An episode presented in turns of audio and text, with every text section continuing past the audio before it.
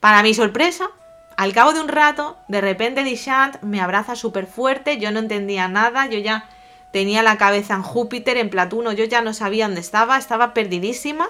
Y va el tío, me empieza a besar, a acariciar, hasta que yo, que estaba llorando, ¿vale? Pues paré.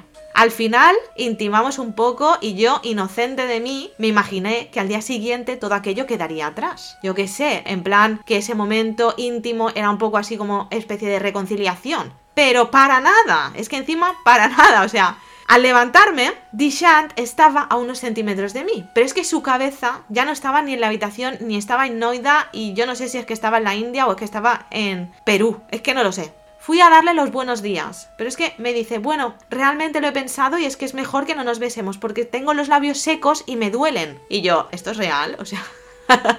¿Me estás diciendo esto? Y segundo, ¿te crees que me voy a creer esta excusa? O sea, ¿qué cojones?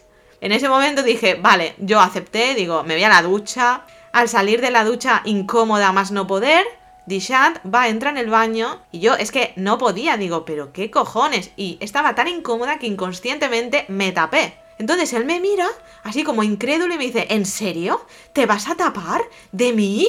Y yo, pues sí, pues sí, chico. Demasiado me había visto ya aquella persona que no sabía ni quién era. Posteriormente a eso fuimos a desayunar, los tres mosqueteros, el amigo se vino, y durante el desayuno prácticamente es que ni me habló. Yo ahí parecía una acoplada, parecía una garrapata, y después, obviamente, volvimos al piso, eso parecía un ping-pong, yo era la pelota y solamente me movía de la zona A, el piso, a la zona B, la zona de comida, punto y pelota, ¿no? En ese momento digo, por favor, por favor, que Panda pueda venir con nosotros a comer, por lo menos así tendré un pequeño apoyo para poder soportar el día. Mientras su amigo se duchaba, Dishant y yo nos quedamos solos en el salón. La situación era tan incómoda, en serio, tan incómoda que yo... Bueno, realmente es que casi no pude ni desayunar, pero es que tenía unas ganas de vomitar constantemente, que al final terminé hablando. Primero le dije que si quería podía irse, que es que lo notaba, que no pasaba nada, que yo me quedaba ahí hasta al día siguiente, si es que no había ningún problema, que para que estuviera forzado mejor se fuera. En ese momento él me dice, no, no, no, yo he venido para estar contigo y quiero estar aquí. Mentira, mentira. Pero bueno, ok, Dije, vale, vale, vale. Y después le dije, bueno, pues en ese caso podríamos hablar de qué coño está pasando, porque algo ha cambiado. Hay una especie aquí de muro que yo no entiendo. Y él, surrealistamente, porque es que, es que ya me da gracia cuando lo cuento, porque es increíble, me dice, ah, ¿no sabes qué ha pasado? Y va y me señala con la mano el corazón y hace un gesto aquí de, tengo el corazón partido. Y yo en este punto me quedo en plan, disculpa. Y le digo, ah, eh, ¿cómo? ¿Me puedes explicar qué ha pasado según tú que tienes el corazón partido? ¿Se puede saber por qué?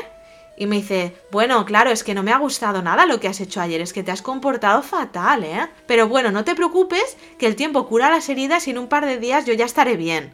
Y en ese momento digo, eh, Dios, mátame ya o qué quieres de mí. Cogí aire y te lo juro, como si estuviera hablando con uno de mis alumnos, le dije de nuevo, otra vez, más o menos lo mismo del anterior día, pero un poco ya en plan más claro aún. Le digo, mira, yo no sé qué película has visto tú, o si es que sigues borracho, digo, pero te voy a explicar la situación, porque no. A mí no me vas a vender esta historia, yo no, es que no sé quién coño te crees. Digo, aquí la única que está jodida soy yo. Me he recorrido medio mundo para verte, ¿vale? Porque supuestamente tú querías estar conmigo, tú me habías pedido que yo viniera aquí a vivir contigo. Después de tantas llamadas y promesas, yo te he creído. Pero no sé qué pasa, no sé quién eres, chico, porque tú no eres el Dishant que yo he conocido o el que me has mostrado. Y estoy aquí en casa de tu amigo, que no conozco para nada, poniendo cara de que estoy contenta, tratando de sobrevivir, básicamente porque no tengo dónde cojones ir, ¿vale? Entonces, lo de el corazón partido, evidentemente aquí hay alguien que lo tiene, pero no eres tú, guapo, no eres tú, ¿vale? Porque yo sí que estaba dispuesta a dejarlo todo por ti, y yo sí que te estaba diciendo la verdad, y tú, tú no sé quién eres, no sé qué ha pasado, no entiendo realmente si ha sucedido algo en los días previos y ha cambiado la situación, no lo entiendo, no sé si estás casado, yo no sé, digo, pero en serio. Y ahí me callé, solté un par de lágrimas y dije, ya está, porque no la voy a liar, no la voy a liar. Dishant, por su parte, callado, descompuesto, la primera vez en su vida que había estado tan blanco. Pero bueno, al final Pasó un rato, el amigo salió de la ducha y nos fuimos a comer con Panda, menos mal. Y en la comida, al estar con ella, me sentí por lo menos algo más cómoda. Dishant, que al parecer estaba sembradísimo, en la comida durante una charlita que yo tuve con Panda sobre lugares del mundo, tal, tal. Él de repente va y me dice, no, no, yo te aconsejo que después del templo tú sigas viajando, que tienes que ver mundo. Yo lo miré y le dije, hostia, ¿en serio? ¿Me aconsejas que siga viajando? Hostia, pues muchas gracias por el consejo, ¿eh? Entonces no vuelvo a la India, ¿no? Vale, vale, perfecto. Él ni respondió. En el baño, Panda me preguntó que qué estaba pasando. La situación era clara, ¿vale? O sea, ahí se podía cortar, no con un cuchillo, se podía cortar con un palillo en la tensión que había, es que era brutal. Le conté todo lo que había pasado, el panorama, y sin pensárselo dos veces me dicen, mira, en cuanto quieras, vente a mi casa. Es que no hace falta que esperes a mañana. Pero yo, a pesar de todo, es que no quería terminar así de mal. Digo, a ver, por lo menos, por lo menos, que terminemos yo qué sé, un poco mejor. Digo, si me voy, la voy a liar para siempre. Y es que me había dado tanto esa persona, me había hecho tan feliz, que pensé que si me iba es que la cosa acabaría peor y no quería para nada. Entonces aún tenía un par de horas para por lo menos entender y acabar en condiciones. Aún así le dije, tú ten preparado el móvil por si acaso. De vuelta al piso, Panda y el tercero en discordia, es decir, su mejor amigo, se marcharon. Nos quedamos solos Dishant y yo, y de nuevo él distante, bueno, cada vez más y más. Y en este momento él va y me dice, bueno, ¿quieres que juguemos a las cartas? Yo en ese punto ya no estaba para más juegos, así que le dije que no, que realmente no me apetecía. Teníamos la casa para nosotros solos y aún así es que ni me rozaba. Frente a mi negativa, él me dice, bueno, pues entonces podemos ver una peli. Bueno, acepté y agarré el portátil y nos fuimos hacia la habitación. Yo en realidad pasaba de ver una película, pero al menos así el tiempo pasaría más rápido, yo qué sé. De todas las que me dio a escoger, ninguna me apetecía. Todas eran americanadas de estas míticas de acción o de broma chorra, géneros que a mí personalmente no me interesan, pero al final dije, bueno, vale, pon la que quieras y puso 300.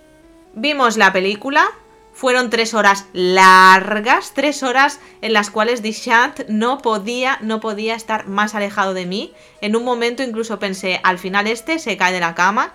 Mientras tanto, yo suspirando, tratando de respirar y aparentar normalidad. Hacía como que miraba la pantalla, aunque lo único que quería realmente era irme de allí de inmediato. Vaya, eso era un paripé brutal. Y yo en realidad no estaba acostumbrada a jugar al póker, no era un jugador como él. Y tampoco había venido a eso. Así que acabó la película y es que ya no me pude esperar ni a los créditos ni nada. Yo me fui corriendo al baño, necesitaba aire, tenía que pensar, digo yo aquí, no puedo seguir, no puedo, es que no puedo, por mucho que lo intente, esto ya me está suponiendo una carga emocional demasiado fuerte, es que me voy a caer desplomada, no puedo respirar. Vale, cierto, que no quería quedar mal con él, que no quería montar otro pollo, que no quería que la cosa fuera peor, pero de verdad yo me estaba mereciendo en ese punto todo aquello y es más, ¿a dónde podía ir más? Si es que ya peor no podía ir la cosa. Ese desprecio por su parte, esa frialdad, yo flipando, no entendía nada y no paraba de preguntarme, ¿pero qué está pasando? Salí del baño temblando, tratando de no echarme a llorar cogí el portátil súper rápido, estaba ahí como, no sé, parecía que venía el coco detrás de mí y me puse a meter las cosas en la maleta, pim pam, pim pam, y después escribí súper rápido a Panda y le dije, ¿estás en casa? Y me dice, sí, estoy justo llegando a casa, si quieres vengo a por ti. Le dije, pues por favor, dame unos minutos y ven para acá porque necesito irme, no puedo estar más aquí. Tampoco sabía cómo iba a enfrentar esa situación porque evidentemente eso era el fin, estaba más que claro.